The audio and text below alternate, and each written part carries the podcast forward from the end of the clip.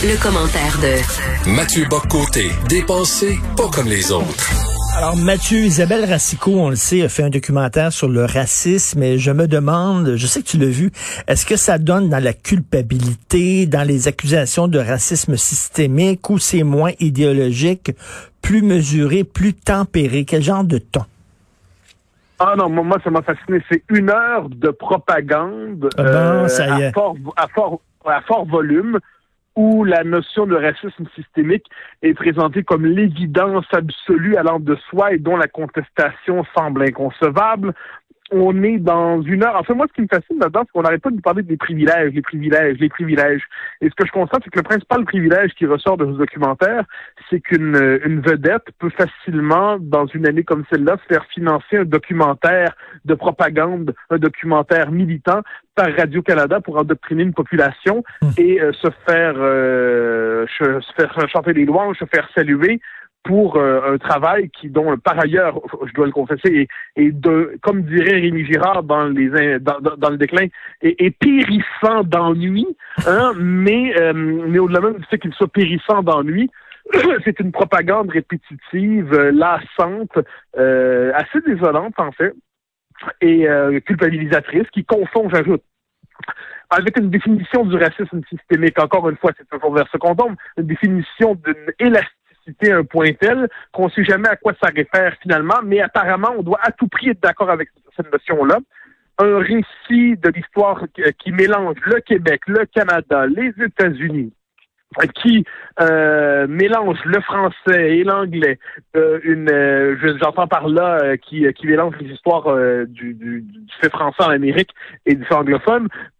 donc, c'est une espèce d'histoire bancale, bâclée, mais qui se présente à nous sous le signe des bons sentiments et d'une évidence qui se veut presque scientifique.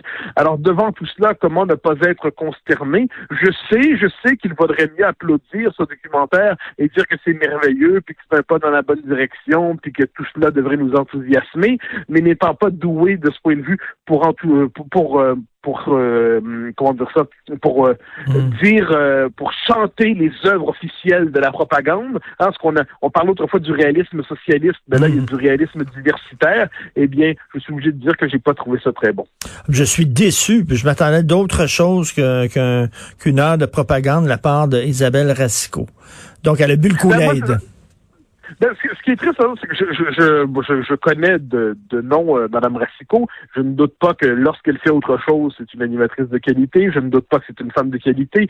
De tout cela, je ne doute pas que je le dis sincèrement. C'est-à-dire, j'ai aucune raison de penser que cette femme-là est, est mal intentionnée en tant que telle.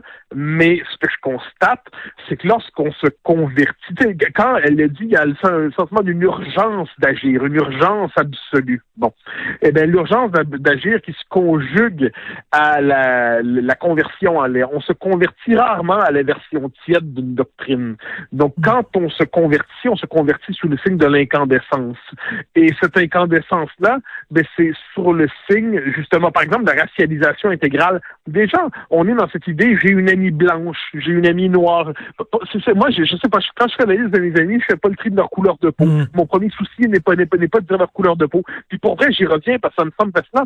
On, on nous propose dans ce documentaire un détour historique apparemment, mais euh, c'est pas un détour en fait, c'est une espèce d'égarement parce que dans les faits, l'histoire qui nous est racontée n'est pas celle d'une société, d'un peuple, d'un pays, d'une nation. C'est une espèce d'histoire globale qui, par ailleurs, faut bien le dire, culpabilise jusqu'à la présence européenne en guillemets en Amérique. Hein, fondamentalement, de Christophe Colomb à aujourd'hui, nous serions des sociétés fondamentalement illégitimes qu'on nous permette quand même de ne pas de ne pas entrer là-dedans. Donc, euh, de, de Madame Racicot, que je, par rapport à qui il n'y a pas d'attente particulière, je constate simplement qu'on a eu droit à un documentaire qui est une espèce de, de passe-droit pour avoir une heure de répétition de slogan à la télévision d'État. Et concernant le, fameux privilège blanc, toi, euh, tu ne crois pas que lorsque tu es blanc, tu as plus d'avantages quand c'est le temps de te trouver un job ou de te trouver un, logement, par exemple?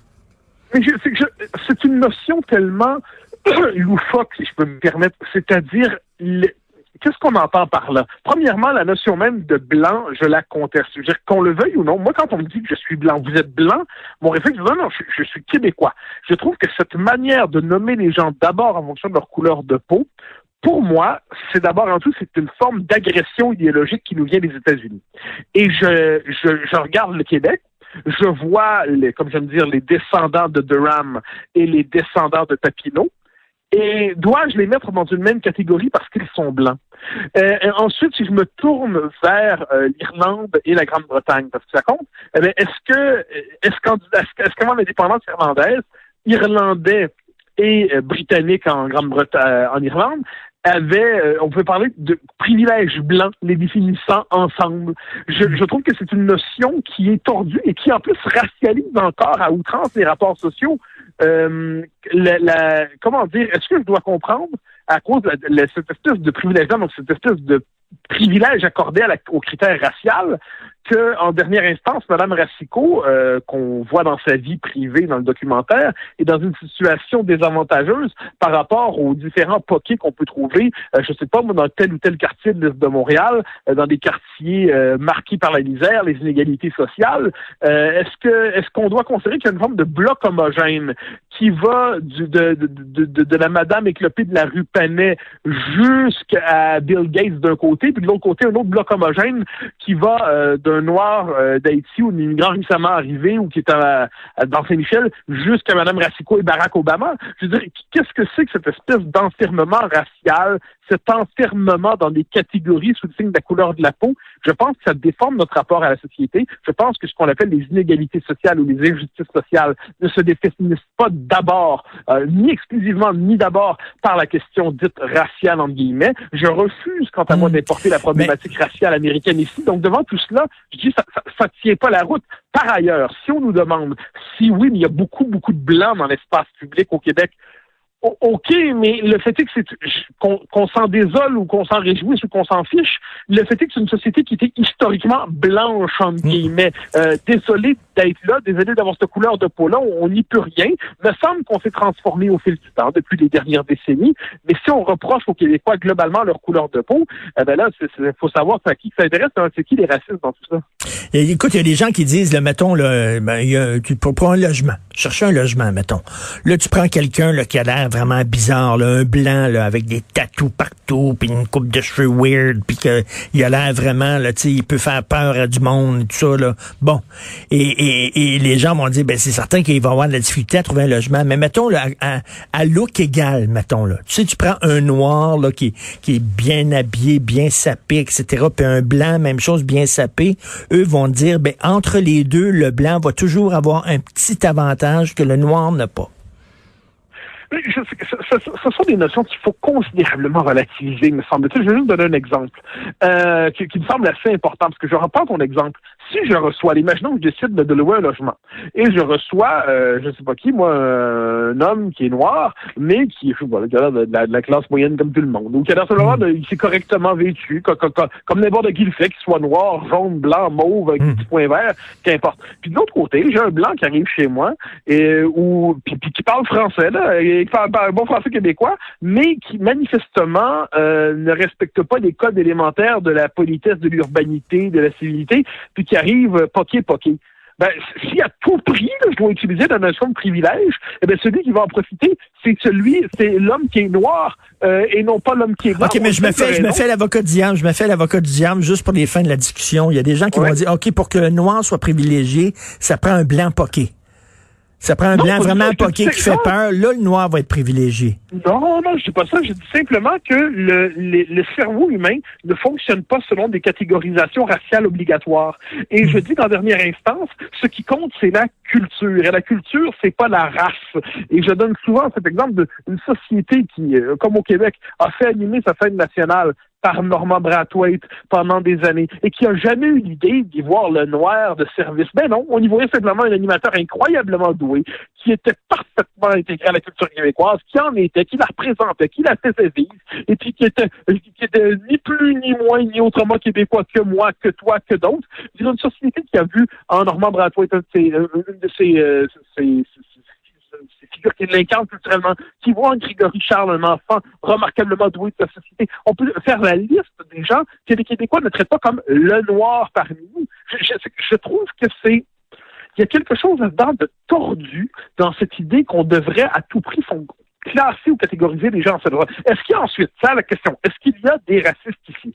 Est-ce qu'il y a des gens qui fonctionnent selon des codes raciaux? Très certainement, parce que la mhm. bêtise humaine est, est, partagée entre toutes les communautés de la Terre. Est-ce qu'on trouve ici des miochons qui vont dire c'est un noir, je m'en méfie?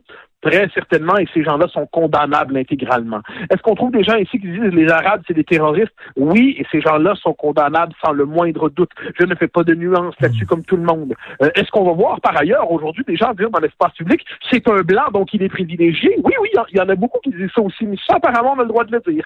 Ça, c'est un préjugé légitime. Blanc égale privilège, ça, c'est un préjugé légitime. Hein? Ça, je dis ça comme ça. Euh, mm. Donc, on est dans cette espèce de, de logique qui veut nous forcer à, voir le monde à travers des lunettes américaines. Et, moi, là-dessus, je, je, résiste vivement.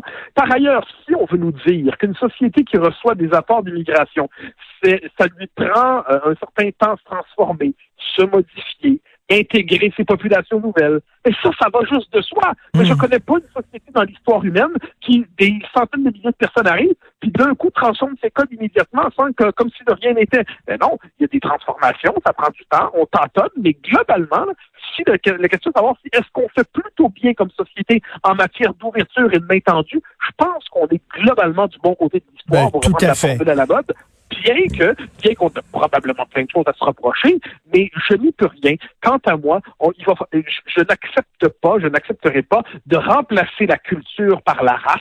Je n'accepte pas de remplacer la langue par la race.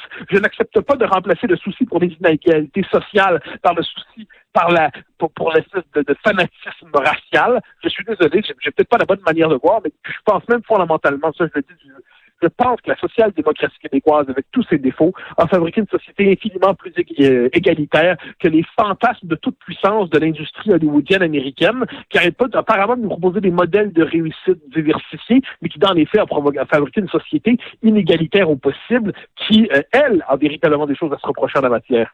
Tout à fait. Merci beaucoup. Et Paul Saint-Pierre euh, Plamondon qui s'est fait traiter de Paul Pot. Et toi, je vois que tu t'es fait traiter d'Adolf Hitler cette semaine. Oui, oui, mais ces excuses sont fréquentes. Mais je note, cela dit, si je peux me permettre, que Paul Saint-Pierre Plamondon a demandé des excuses. Il les a eu de Concordia. Il les a eu de Carl Matthews qui euh, l'avait insulté. Carl Matthews qui a pris la peine de dire, je vous ai traité de Paul Pot, mais je voulais pas vous insulter. blagueur! Blagueur! C'est comme si je dis, mon Richard, maudit chien sale ben oui. qui pue. Je voulais pas t'insulter. Mais pourquoi tu l'as mal pris? C'était mon humour sarcastique c'est un lapsus, c'est un, lapsus, c'est tout. Je voulais pas t'insulter? C'est juste génial. C'est rire du monde en pleine face. C'est quand même, on est quand même dans cette société où on dit, hey, bonhomme, gros plein de marde. Hey, pourquoi tu m'insultes? Mais je t'insulte pas, je suis sarcastique. Ah! Ah, ben, fallait le dire. Ben, merci. Ben, franchement, ça va mieux de bord. merci, Mathieu. Bonne journée, Mathieu Salut. Bye bye.